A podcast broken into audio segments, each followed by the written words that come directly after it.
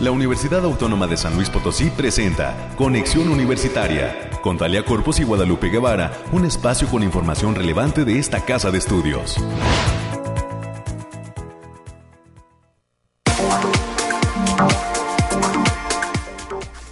Muy buenos días a todas y todos. Bienvenidos a Conexión Universitaria. Es lunes 9 de mayo del año 2022. Soy Talia Corpus y a nombre de todo el equipo que hace posible este esfuerzo de comunicación, les doy la bienvenida y les pido que se queden con nosotros a lo largo de la siguiente hora.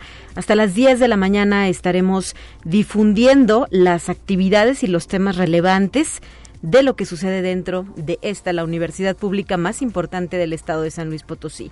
Así es que por favor acompáñenos y saludamos con muchísimo gusto a las personas que sintonizan en las frecuencias de Casa Radio Universidad, el 88.5 de FM, el 1190 de AM en la ciudad de San Luis Potosí, capital y su zona conurbada, el 91.9 FM que eh, tiene como origen de su señal la ciudad de Matehuala, pero ofrece cobertura en diferentes municipios del Altiplano Potosino y del sur de Nuevo León. Y para quienes prefieren hacerlo a través de internet, bienvenidas y bienvenidos a la página radio y televisión.uslp.mx. Si no tiene oportunidad de escucharnos en vivo y en directo, recuerde que puede eh, consultar nuestro podcast de Spotify que está disponible también sin costo alguno para todo el público. Eh, nos encuentra en el perfil la UASLP. Ahí están eh, pues estos materiales de divulgación de conexión universitaria. Iniciamos semana con mucho entusiasmo y con emoción porque mañana en México conmemoramos el Día de las Madres. Por este motivo, Conexión Universitaria, así como el resto de la Universidad Autónoma de San Luis Potosí, tendrá un día de asueto Así eh, pues le eh, comentamos, ¿verdad? Que mañana estaremos fuera del aire, pero el miércoles de igual manera estaré de regreso para traerle más temas importantes. Entrando de lleno en lo que tenemos preparado para esta ocasión, le comparto que además de nuestras secciones de costumbre, como lo es el clima, las noticias de COVID-19, las noticias universitarias, los temas de ciencia y la información nacional, el día de hoy a las 9.20 de la mañana estaré conversando con la maestra Rocío Angélica González Romo. Ella es secretaria académica de la Facultad de Psicología y nos estará brindando información de interés sobre el Diplomado de Actualización en Psicología 2022 que está lanzando como parte de su oferta esta entidad académica localizada en la zona universitaria oriente de la ciudad capital. A las 9.30 de la mañana y para interés de todas aquellas personas eh, pues que gustan eh, conocer sobre eh, cuestiones relacionadas con lo que nos cae del cielo. Está muy interesante la siguiente entrevista. Es con el doctor, perdón, con el doctor Roberto Bartali Marchetti, quien es astrofísico de la Facultad de Ciencias y que hoy nos va a hablar sobre los avances en la investigación de rocas, posibles meteoritos, que fueron localizados hace algunas semanas en el municipio de Cedral, Así es que hoy tendremos la primicia con el doctor Roberto Bartali. A las 9.45 vamos a cambiar de rumbo y nos iremos hasta la Facultad de Enfermería y Nutrición. En el último bloque de entrevista del día de hoy será el turno de platicar con Abril Alexa Hernández Ramírez, estudiante del décimo semestre de la licenciatura en Enfermería, pero además consejera alumna de esta entidad académica, quien hoy nos va a compartir cuáles son las actividades de la 29 semana de esta facultad, la de Enfermería y Nutrición. Así es que con ello daremos forma al programa de este lunes. Les recuerdo que tenemos líneas de enlace y comunicación. Usted nos puede llamar al 444-826-1347 o 48.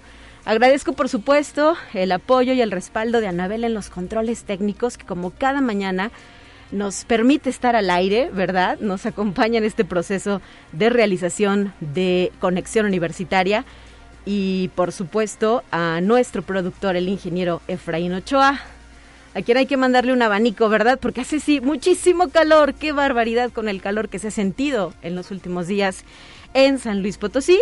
Y pues justo de esto vamos a hablar en unos instantes más eh, con Alejandrina Dalemese. Adelante, por favor.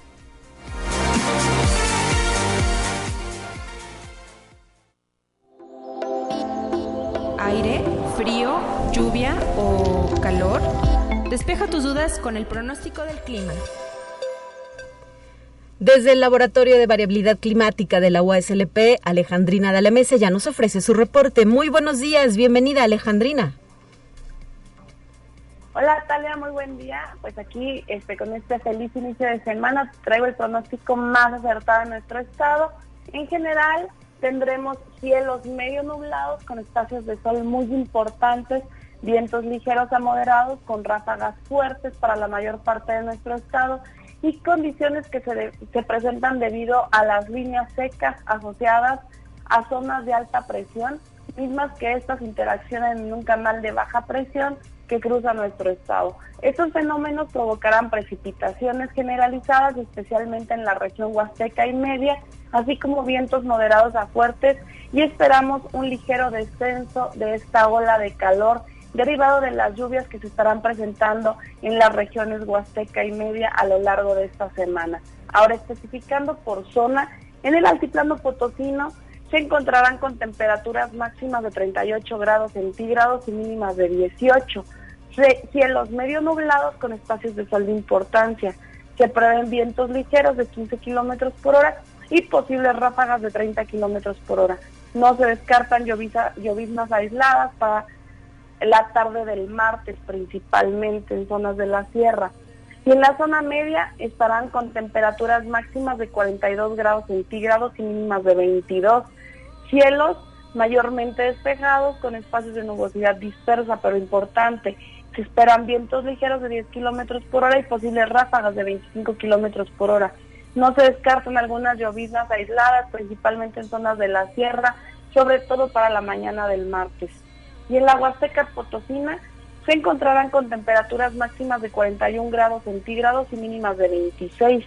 Cielos despejados con algunas nubes dispersas, vientos ligeros de 5 kilómetros por hora y posibles ráfagas de 15 kilómetros por hora. No se descartan precipitaciones puntuales, sobre todo para la mayor parte del martes en zonas altas de la sierra. Y en la capital potosina se presentarán temperaturas máximas de 35 grados centígrados y mínimas de 15.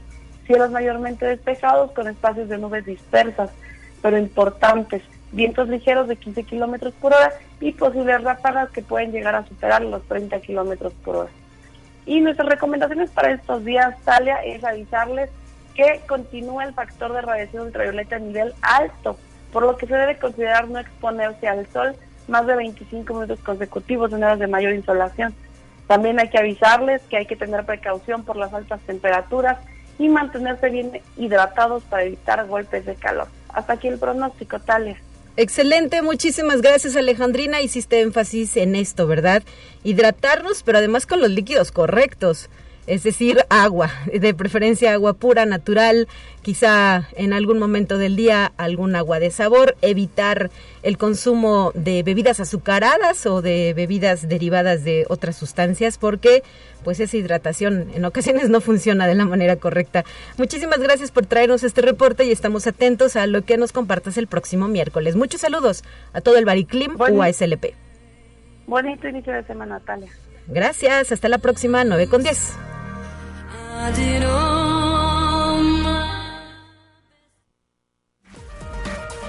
Más relevante del reporte COVID-19.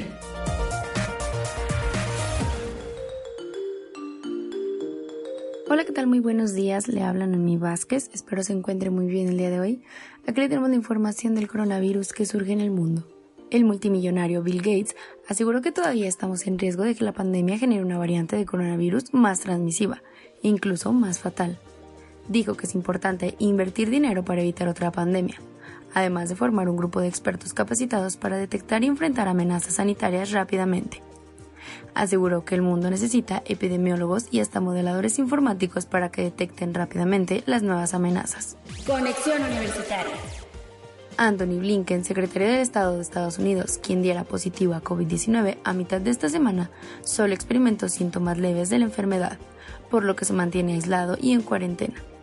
Las autoridades de Estados Unidos descartan algún posible contagio con el presidente Biden, ya que estos no han tenido contacto físico. El funcionario estadounidense está completamente vacunado y cuenta con una dosis de refuerzo. Conexión Universitaria. Tras dos años de confinamiento por la pandemia de COVID-19, el gobierno llamó a los trabajadores al tradicional desfile del trabajo, facilitando en la capital autobuses para transportarlos hasta las inmediaciones de la Plaza de la Revolución Capitalina. El recinto lució repleto, aunque los cubanos aún utilizan cubrebocas al aire libre. Conexión Universitaria. Pekín cerró decenas de estaciones de metro a medida que incrementan las restricciones de movimiento para contener el brote de COVID, aparecido en la capital china, donde viven 21 millones de personas. La segunda economía mundial ha estado batallando en su peor brote de coronavirus desde la primera ola de la pandemia, con la mayoría de los casos focalizados en su principal centro de negocios, Shanghái, en donde se mantienen órdenes de un confinamiento desde hace más de un mes. Esto ha sido todo por hoy. Muchas gracias por escucharnos. Recuerda seguir las medidas anti-COVID y no dejar de cuidarse. Hasta pronto.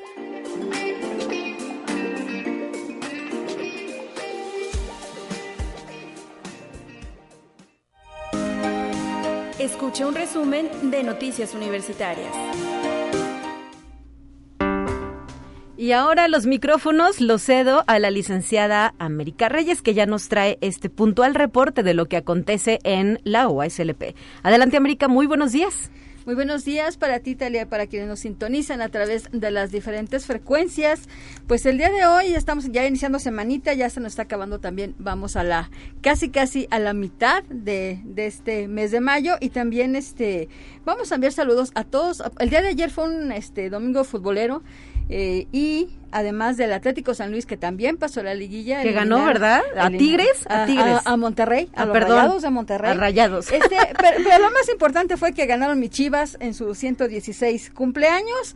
Ahí el día de ayer le ganaron a los Pumas 4-1 y eso eso eso me pone muy de buenas y muy feliz. No le hace haga mucho calor. Ah, eso, pues que eso sí no está tan padre. Felicidades a toda la afición. Así es. Y bueno, vamos a darle la información. Y esta casa de estudios, a través de la Secretaría de Servicios Escolares, hace una extensa invitación para que las y los estudiantes próximos a concluir sus estudios de bachillerato conozcan los campus y las instalaciones de los 100 programas educativos que ofrece la institución. La doctora Claudeliana González Acevedo, titular del área, informó que las visitas son a partir del día de hoy y hasta el 11 de mayo en todas las facultades de la zona universitaria poniente y los campus foráneos. El horario de atención será de 9 a 14 horas y de 16 a 19 horas, así que si, si aún no han decidido qué carrera quieren cursar los que ya los alumnos que ya están por concluir sus estudios de bachillerato, esa es una muy buena opción para que conozcan laboratorios y las instalaciones que, ofrece la Universidad Autónoma de San Luis Potosí. Y en otro orden, esta Casa de Estudios llevó a cabo la firma de convenio institucional con el H Ayuntamiento de San Luis Potosí, esto con la finalidad de establecer a través de un marco jurídico la colaboración entre ambas instituciones. La firma tuvo lugar en el patio del edificio central universitario. Y la Coordinación Académica Región Altiplano Oeste, la CARAO, de la Universidad Autónoma de San Luis Potosí, imparte la carrera de Ingeniería Agroindustrial encaminada a los jóvenes del municipio de Salinas y sus alrededores. En la actualidad se trabaja en la reestructuración curricular de la mano con materias de emprendimiento y tecnologías. Y también decirles que el comité organizador del Premio Estatal de Periodismo San Luis Potosí 2022 agradece la confianza y el interés de las y los periodistas de las cuatro regiones de la entidad y les informa que al cierre de la convocatoria se registraron 421 trabajos. Ahora corresponderá al jurado calificador revisar los mismos y definir a los ganadores, los cuales deberán darse a conocer en una rueda de prensa antes del 31 de mayo de 2022 y el Centro de Información en Humanidades, Bibliotecología y Psicología y del Sistema de Bibliotecas, CIPSIP, de la Universidad Autónoma de San Potosí, invitó a la comunidad universitaria y a la ciudadanía a disfrutar de la muestra pictórica Rumbo a lo Desconocido de la artista potosina Soledad Martínez de la Vega. Al respecto, la licenciada Yesenia Castigo Martínez, quien es integrante del Centro de Información del Sistema de Bibliotecas, comentó que la exposición la integran imágenes con colores muy vivos. Dijo que se encuentra en el lobby y fue inaugurada del pasado 29 de abril, pero permanecerá abierta al público en general hasta el próximo 30 de mayo. Por si tiene oportunidad de ir, esa es una buena, es una manera de que vaya a, a disfrutar. A este espacio, claro, sí, ojalá que tengan oportunidad de apreciar el talento de esta artista potosina. Como bien lo comentaba en entrevista, es la primera vez que expone de forma individual, así es que pues me imagino que es muy emocionante, ¿no? Llegar a este primer momento. Así es, y todavía tiempo, hasta el 30 de mayo les recordamos la fecha. Y la Universidad Autónoma de San Luis Potosí, a través de la División de Servicios Estudiantiles y la Dirección del Seguro Facultativo, hace una atenta invitación para que todas y todos los alumnos universitarios den de alta esta prestación. El doctor Guillermo Orozco de la Torre, quien es director del Seguro Facultativo de la OASLP, explicó que una vez que los alumnos ingresen a la universidad, tienen que verificar su estatus en este servicio, ya que este, pueden tener consultas de médico general odontología, incluso servicios de maternidad y cirugías en el Seguro Social, pero tienen que tener este, estar su estatus tiene que estar dado de alta. Claro, que no se les pase, ¿verdad? Es muy importante contar con este seguro facultativo, es un derecho que deben ejercer y por ello les hacemos este llamado a las y los estudiantes. Importante señalarlo, América, no solo eh, aplica para las licenciaturas, que es con lo que pensamos con frecuencia, ¿no? Sino para el tema de maestrías, doctorados y si no me equivoco, hasta la escuela preparatoria de Matehuala también tendría esta opción. Así es, eh, así es, y, también decirles que este, como nos comentaba el doctor Orozco, este, este servicio también aplica e incluso en periodo vacacional. Ok. Estés, estés dentro de las instalaciones o no estés dentro de las instalaciones universitarias, para que no, para que no pierdan cuenta de ello.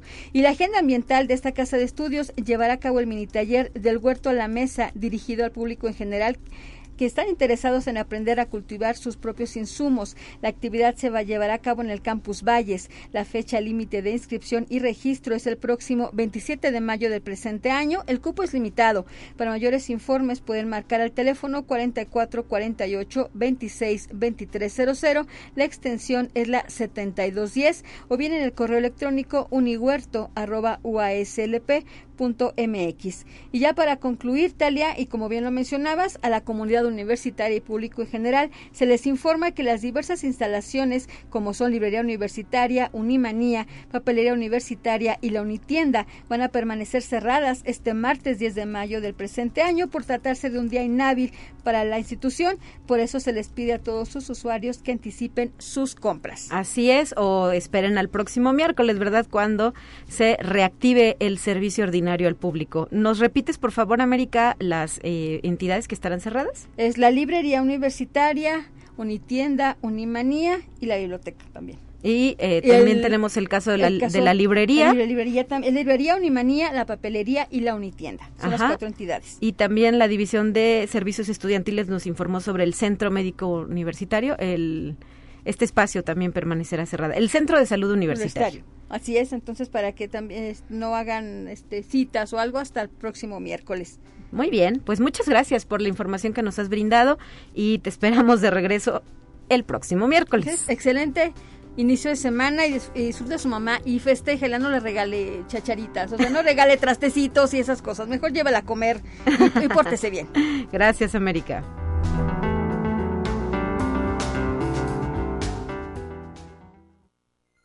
Te presentamos la entrevista del día.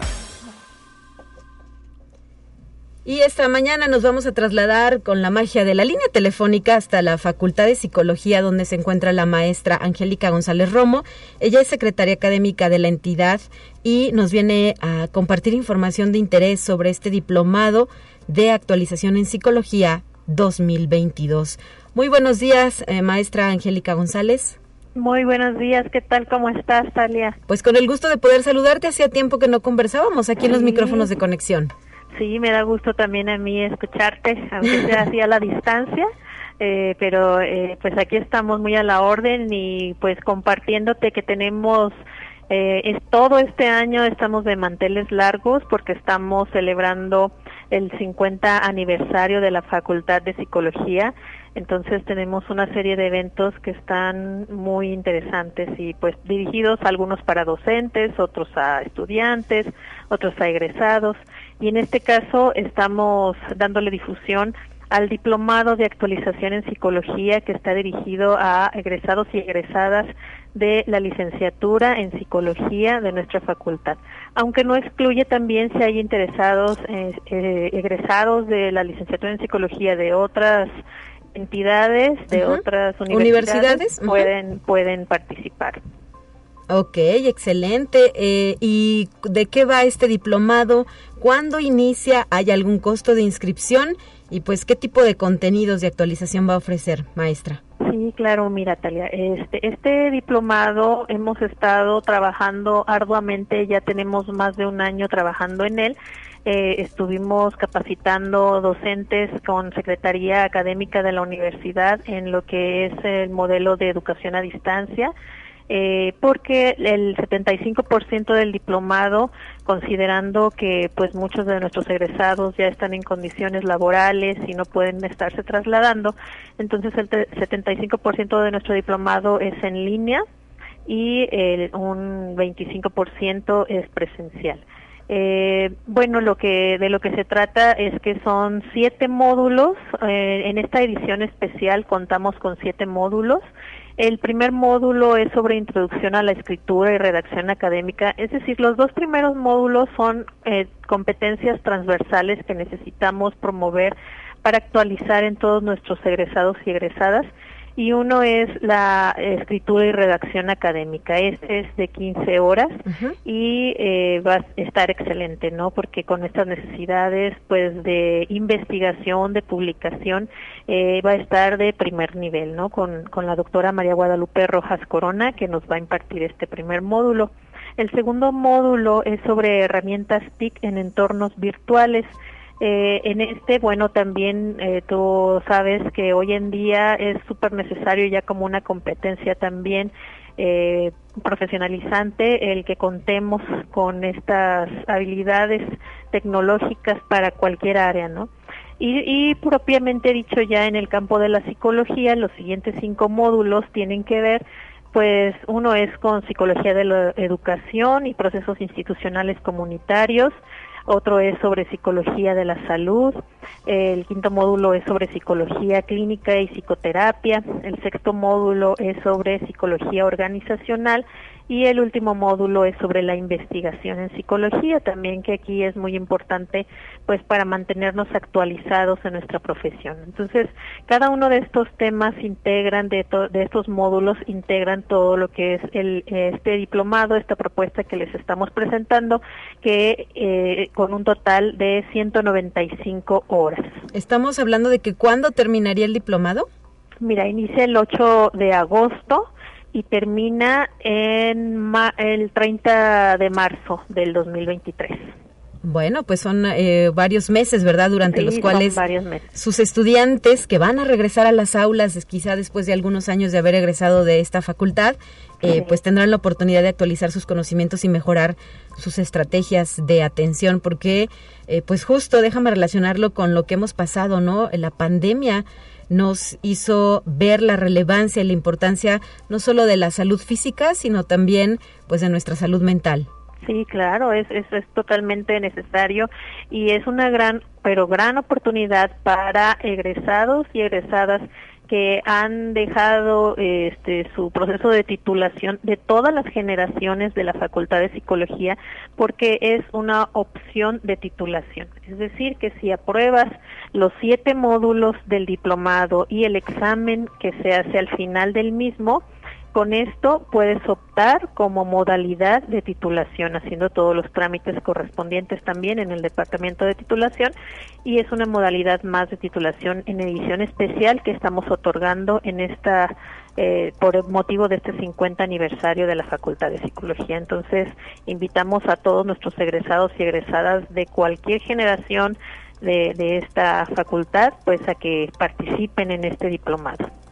Em, eh, ¿Cómo se llevan a cabo las inscripciones? Eh, ¿A dónde se tienen que comunicar los interesados?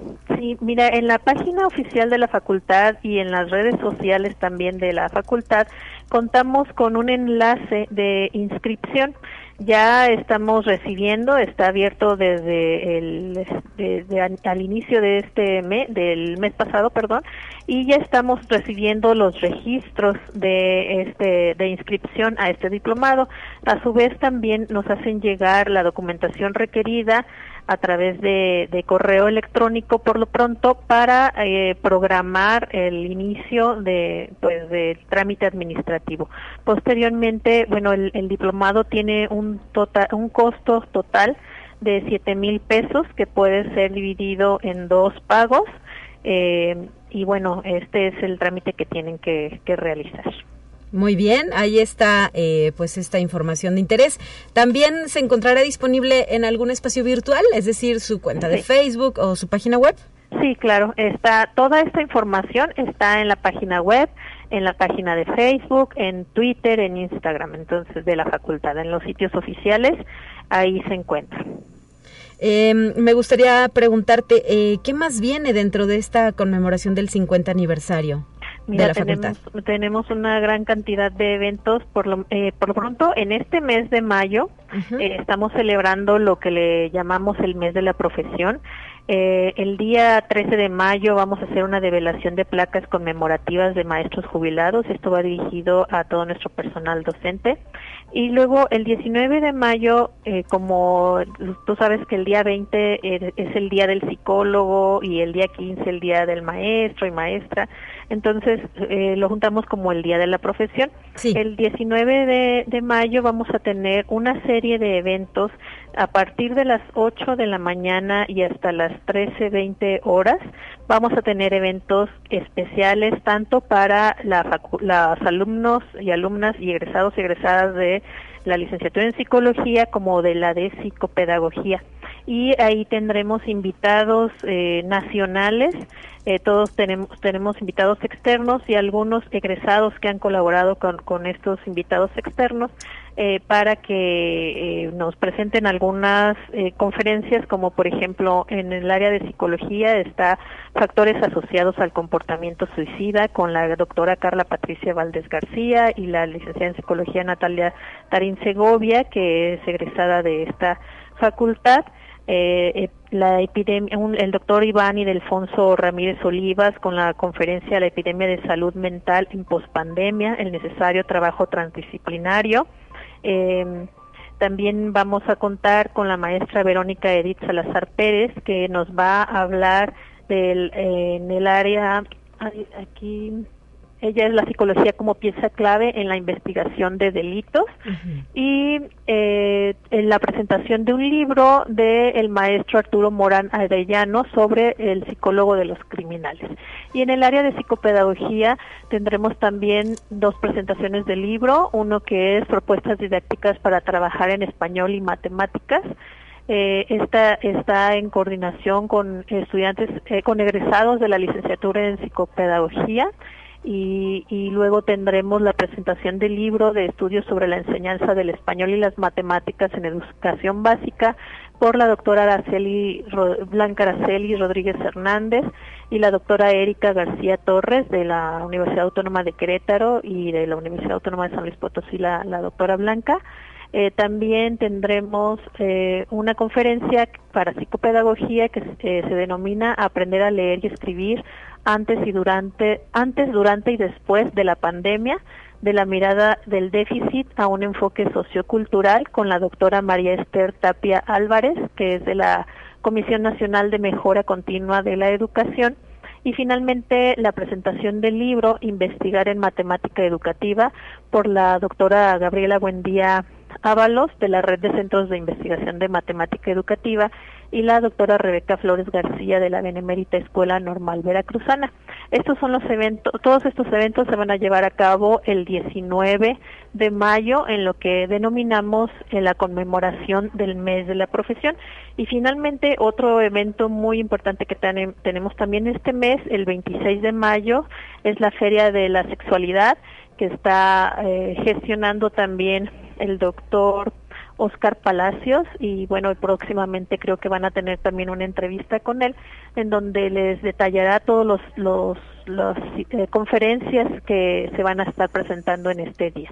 Entonces, como puedes ver, eh, este mes está muy lleno de cosas para celebrar este mes de la profesión y, posteriormente durante el año tendremos una serie de eventos más para este 50 aniversario. Perfecto, pues los micrófonos de conexión universitaria estarán abiertos para recibir sus invitaciones, hacer eco de las mismas y pues propiciar que muchas más personas participen de las actividades que ustedes han programado, porque definitivamente nuestra Facultad de Psicología pues ha dejado y continúa dejando una huella muy importante en la sociedad, ya no solo de San Luis Potosí, sino también de otros espacios.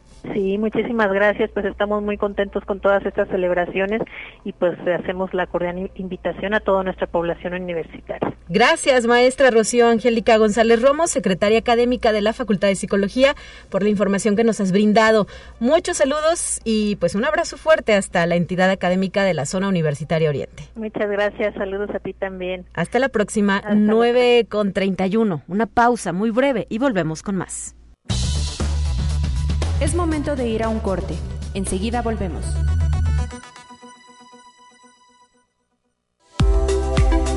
Continuamos en conexión. Volvemos con más temas. Te presentamos la entrevista del día. Esta mañana de lunes queremos agradecer en Conexión Universitaria la posibilidad de comunicación que tenemos con el doctor Roberto Bartali, quien es astrofísico, profesor e investigador de la Facultad de Ciencias de nuestra institución. Muy buenos días, doctor, qué gusto escucharle por eh, pues este espacio de conexión. Muchas gracias, muy buenos días a ustedes y a todo el público. Y esta entrevista quizás sea de interés pues del público en general, pero específicamente de los habitantes del altiplano potosino, porque nos va a platicar cuáles avances se registran sobre la investigación de unas rocas que fueron localizadas en el municipio de Cedral. Platíquenos cómo eh, surge eh, pues esta invitación a analizar estos eh, restos aparentemente de un meteorito, ¿verdad?, que había caído en la telesecundaria Amado Nervo que se ubica ahí en el municipio de Cedral. Adelante, doctor Roberto Bartali. sí, muchas gracias. Pues ya hace unas tres semanas eh, las personas que eh, trabajan ahí en la eh, en la escuela se percataron de que el techado de lámina de una de las canchas pues presentaba una perforación extraña. Y y entonces empezaron a pues tratar de averiguar qué era lo que había pasado y encontraron más o menos en dirección del agujero en el suelo eh, unas rocas metálicas eh, que respondían al imán y entonces pues pensaron que posiblemente podría tratarse de un meteorito. Al cabo de eh, pocos días pues ya se dio a conocer la noticia, varios medios de comunicación locales eh, la difundieron y nosotros eh, nos enteramos y eh, también se comunicaron con nosotros pues la directora de la de, la escuela pues para ver qué se podía hacer y, si se podía estudiar o, o bueno qué procedía. Y, y, entonces en cuestión de realmente horas porque hablamos con ella eh, en la tarde y al día siguiente a las 8 de la mañana ya estábamos ahí. Y eh, empezamos a ver eh, la roca, fuimos también no nada más de la Facultad de Ciencias, sino fuimos como agrupación privada que nos dedicamos a estudiar ese tipo de, de, esa, de ese tipo de cosas. Y fue también gente, investigadores del Instituto de Geología que también eh, con, quienes colaboramos para pues estudiar meteoritos y, cráteres de impacto. Eh, una vez que llegamos ahí, eh, pues vimos la roca, pues tenemos que hacer algunos estudios, algunas pruebas, algunos cortes, pero al mismo tiempo aprovechamos para eh, que los estudiantes se enteraran de qué eh, de qué son los meteoritos, cómo se estudian, qué tipos hay, de dónde provienen y llevamos precisamente para eso nuestra colección privada y pues los muchachos pues todos fascinados, ¿no? Porque nunca habían visto un meteorito y como también nosotros somos los únicos en el estado que tenemos rocas lunares y, tenemos rocas marcianas. Eh, entonces, pues fue algo muy, muy interesante para los muchachos. Y en cuanto a, a, lo que había ocurrido, pues empezamos a, estudiar pues el agujero, pues hacer algunas mediciones, ver qué probabilidades había de la eh, de la perforación, ¿no? De manera natural. Em, y, y quiero decir que es muy muy difícil que personas que no están familiarizadas con estos temas traten eh, e-, el asunto con la seriedad y con la eh, con el profesionalismo con lo que eh, lo hicieron eh, en esta escuela no realmente procuraron no dañar la pieza mantenerla siempre en un lugar digamos donde pues no no se estuviera manipulando mucho manejarla con guantes no por el hecho de que sea peligroso.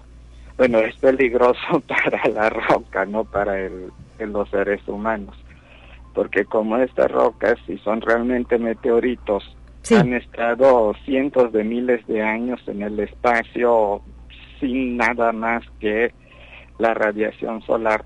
Cuando penetran a la atmósfera terrestre, inmediatamente se contaminan y eh, lo que hay en la atmósfera puede echar a perder fácilmente eh, los minerales ¿no? que contienen. Por eso hay que manejar con muchísimo cuidado y, no con, con, los dedos así. Y la verdad, eh, e, estas personas lo hicieron todo de manera perfecta. Así es. Pues después de, de un rato de estarlo analizando, pues hicimos una prueba que se llama prueba de níquel, que es fundamental cuando uno encuentra un meteorito, un supuesto meteorito metálico. El níquel es uno de los elementos más abundantes que podemos encontrar en un meteorito metálico. Eso de más abundante, digamos, entre comillas, ¿no? Porque oscila entre un, 5 o 6% hasta un 25%. Pero eso es muchísimo más de lo que hay en cualquier roca en la superficie terrestre. Eh, esta prueba consiste en una solución basada en ácido nítrico, es hagan de cuenta algo así como una prueba de embarazo, ¿no? le ponemos unas gotitas, si cambia de color es porque, y dependiendo de la intensidad del color que adquiere, pues es la cantidad de níquel. Pues lamentablemente resultó prácticamente sin níquel y entonces decidimos hacer un corte y ver cómo se veía por dentro, ¿no? Porque muchas veces afuera pues se ve de una manera y adentro se ve eh, realmente cómo, cómo nació la roca. Eh, después de eso, de manera unánime, eh, decidimos que realmente eso no era meteorito. Y, fuimos a buscar en todo el patio a ver si había otras rocas similares y resultó de que era escoria de fundición y encontramos un lugar en, el patio donde había muchísimos residuos de eso. Okay. Sin embargo, siguen los problemas. ¿Cómo se hizo el agujero en el techo? Todavía pues quedaba esa duda, ¿no? Eh, y si realmente fue un meteorito, pues no fue la roca que ellos pensaban, pero debe de estar ahí todavía un residuo. Okay. Entonces, al día siguiente y en los siguientes días se dieron a la tarea de eh, ir al techo y, y, empezar a barrer el techo y ver todo lo que estaba alrededor del agujero. Y efectivamente hay cosas raras, hay hay fragmentos como de como si hubiéramos aventado un, un perrón de arena no fragmentos distribuidos alrededor del agujero eh, que eh, varios de esos responden al imán. Entonces eh, con muchísimo cuidado pues les les explicamos cómo cómo recogerlos y estamos a la espera de que nos envíen ese material para hacer un estudio de laboratorio y un estudio con microscopio, porque posiblemente todavía esté por ahí el culpable, ¿no? O sea, realmente el, culpable resultó inocente, el presunto culpable resultó inocente. Ok, no era lo que pensaban al inicio. sí, pero el verdadero culpable pues sigue ahí prófugo, ¿no? Si es que hay un verdadero culpable. También eh, vamos a hacer un análisis de esfuerzo de la lámina para tratar de medir cuánta fuerza se necesita para hacer ese daño, porque si es un agujero bastante grande, es como de una pelota de tenis. Ok, sí. Y, eh, y, entonces, una vez que tengamos esos resultados, pues ya podremos decir la probabilidad de que haya sido un meteorito o no, pues ya veremos, ¿no? O es más fácil que haya sido una broma de alguien, o no sé, algo, algo pasó. Claro. Porque ese agujero no estaba. Y no se hizo solo, ¿verdad? no, no se hizo solo y está hecho de arriba hacia abajo. Ok. Entonces ustedes seguirán con esta investigación, doctor. Sí, claro hasta las últimas consecuencias. Muy bien, pues muchísimas gracias por habernos traído esta eh, información de interés para los habitantes del altiplano, como ya lo decíamos específicamente el municipio de Cedral, donde sabemos que esta señal llega, y eh, pues al resto de los potosinos también, ¿por qué no? Estar enterados de lo que sucede en estos espacios. De hecho, ojalá que resultara ser un meteorito porque sería el, el único meteorito potosino que quede en territorio potosino. Así es. Bueno, pues muchísimas gracias, doctor Roberto Bartali. Gracias a ustedes. Y muchos saludos. Hasta la próxima. Hasta luego. 9 de la mañana ya con 44 minutos. Tenemos lista la siguiente sección. Le invito a escuchar.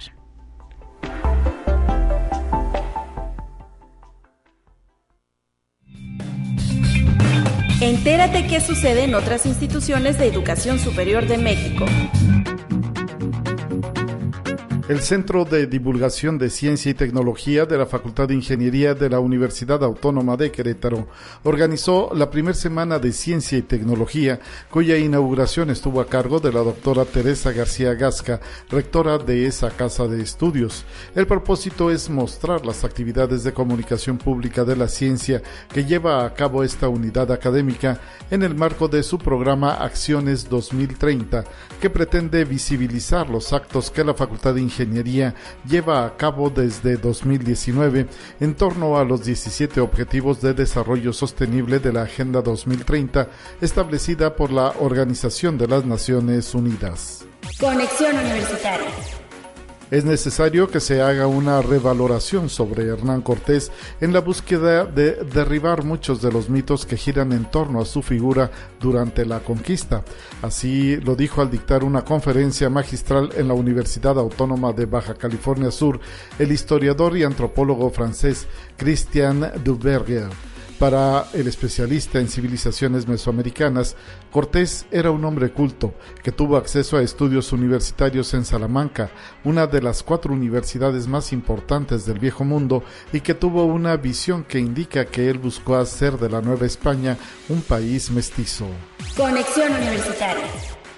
La rectora de la Benemérita Universidad Autónoma de Puebla, Lilia Cedillo Ramírez, presidió el lanzamiento de la Encuesta Nacional de Discapacidad, Discriminación y Diversidad Universitaria, impulsada por la Dirección Institucional de Igualdad de Género, cuyo fin es recopilar información veraz sobre diferencias, condiciones y necesidades de la población con discapacidad y las diversidades para generar una política de inclusión e igualdad. La rectora subrayó que esta encuesta permitirá tener un diagnóstico de cómo estamos como institución en este tema para tomar las medidas y acciones pertinentes. Conexión Universitaria. El impulso al desarrollo tecnológico y científico y la continuidad en la agenda de género fue el compromiso del nuevo rector del Centro Universitario de Ciencias Exactas e Ingenierías de la Universidad de Guadalajara, el doctor Marco Antonio Pérez Cisneros. Tras tomar protesta como rector, el doctor Pérez Cisneros estableció como primer compromiso no detener las áreas funcionales e innovar en las áreas donde algo no funcione.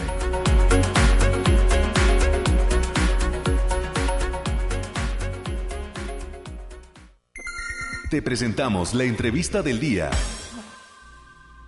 Vamos a una entrevista más en esta ocasión para conocer a detalle qué es lo que se ha programado como parte del desarrollo de la edición número 29 de la Semana de la Facultad de Enfermería y Nutrición, que lleva por título Del confinamiento al reencuentro. Por este motivo nos acompaña la consejera alumna de la facultad, Abril Alexa Hernández Ramírez. Muy buenos días, Abril, bienvenida.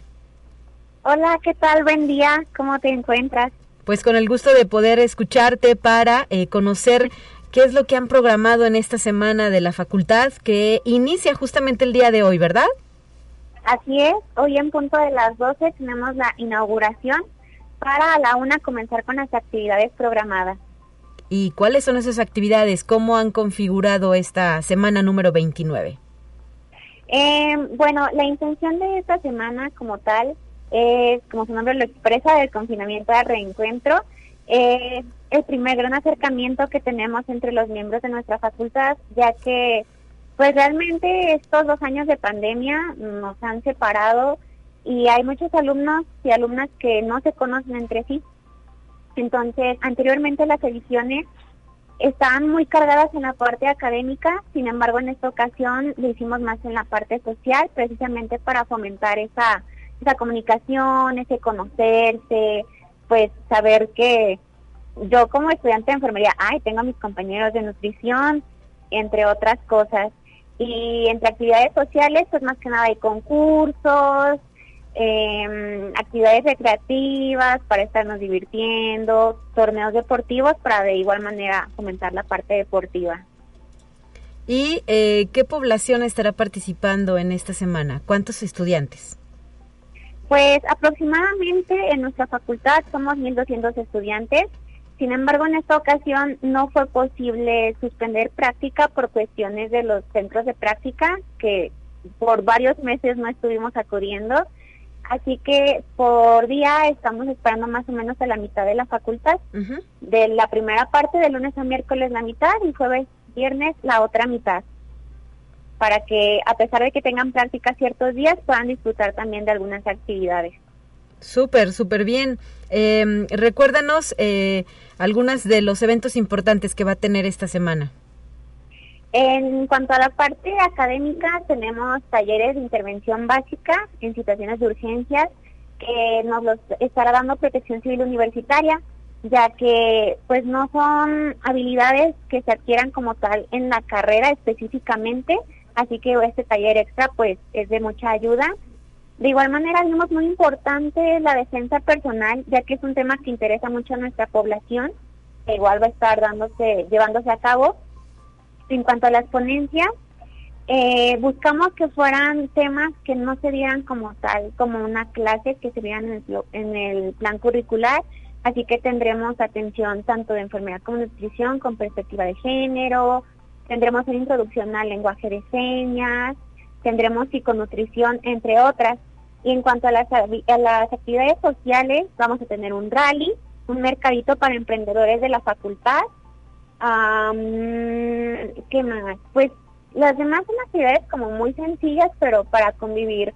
El toro mecánico, que concursos de adivinar la canción, entre otras. Pero yo creo que lo más eh, significativo es el viernes, porque le vamos a abrir las puertas o dar esa oportunidad a todos esos emprendedores que, que están en nuestra facultad para que entre nosotros mismos pues los conozcamos y apoyemos su comercio. ¿Qué van a hacer? ¿Un mercadito? Así es, con los emprendedores de nuestra facultad, ya como tal para cerrar la semana de actividades. ¿Y qué tipo de productos se van a poder eh, adquirir en este mercado? Pues la convocatoria está abierta tanto para alimentos, hay otras personas que, por ejemplo, en enfermería hacen gorritos quirúrgicos, que hacen manualidades, jaboncitos, pero en su mayoría me parece que son alimentos. Muy bien, ¿y este va a estar abierto al público o solo para las y los estudiantes de la facultad? Para eh, ser expositor sí es eh, requisito que sean estudiantes, pero para acudir a comprar está abierto a todas las personas que quieran estar con nosotros. Me lo pregunto porque pues ustedes están en zona universitaria poniente que tiene una población muchísimo más grande, ¿verdad? Así es, sí es el centro más más amplio. Perfecto, pues eh, me imagino que hay emoción entre las y los estudiantes por eh, participar en las actividades de esta semana de la facultad. Como bien lo decías al inicio de la conversación, hay quienes todavía no se conocen, están eh, ustedes a partir de este semestre regresando de forma presencial a la entidad académica y este es un buen motivo para pues conocerse o hacer nuevas amistades. Así es, y tomando en cuenta que es la primera semana de la facultad de tres generaciones. Además de eso, ¿verdad? Ajá. Pues muchas gracias por habernos compartido la información y eh, pues enhorabuena. Hoy a las 12 del día en el auditorio de la facultad se llevará a cabo la gran inauguración con eh, temática Black and White. Así es, cada día tenemos una diferente temática precisamente para fomentar esa convivencia con la emoción de ¿qué te vas a poner? Creemos que es un buen inicio. Bueno, excelente. Muchas felicidades por la organización del evento. Muchas gracias. Ahí los esperamos a todos y a todas. Hasta la próxima. Abril Alexa Hernández, consejera alumna de la Facultad de Enfermería y Nutrición.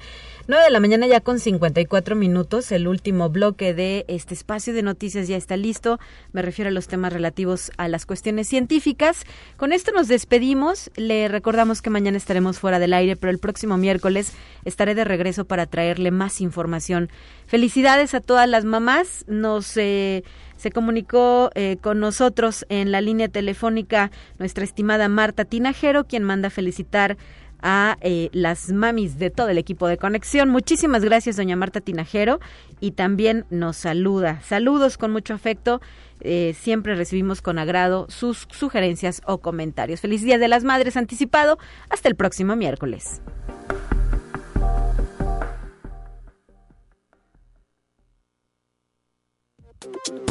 Así avanza la ciencia en el mundo. Descubre investigaciones y hallazgos que hoy son noticia.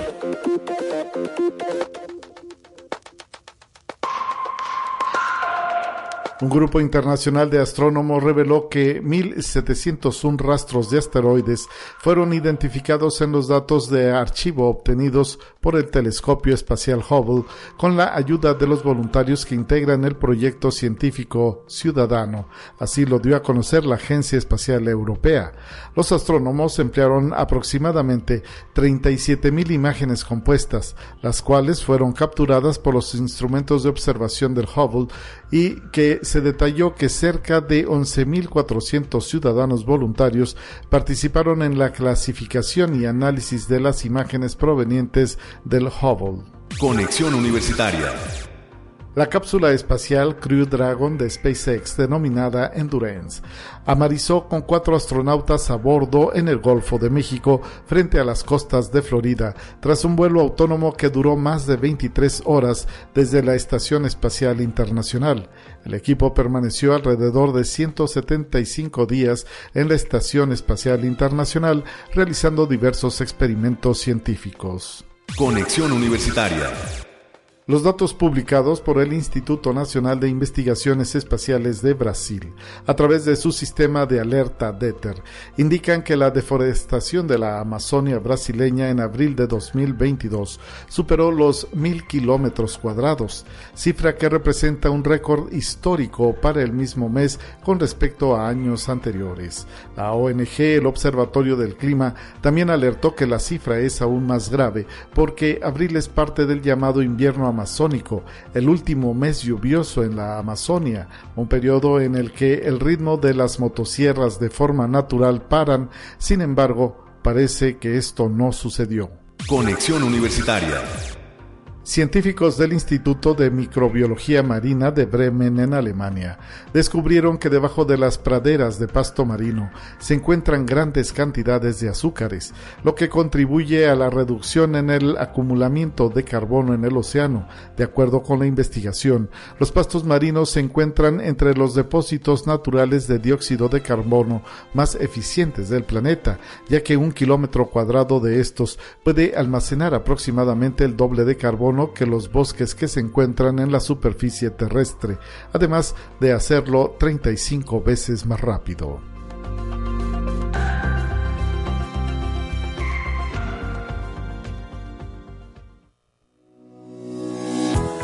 La Universidad Autónoma de San Luis Potosí presentó Conexión Universitaria con Talia Corpus y Guadalupe Guevara. Sintoniza de lunes a viernes de 9 a 10 horas en Radio Universidad 88.5 FM y 1190 AM en San Luis Potosí. En el 91.9 FM con cobertura en el Altiplano Potosino. O en el resto del mundo por el portal www.uaslp.mx y la app UASLP de descarga gratuita.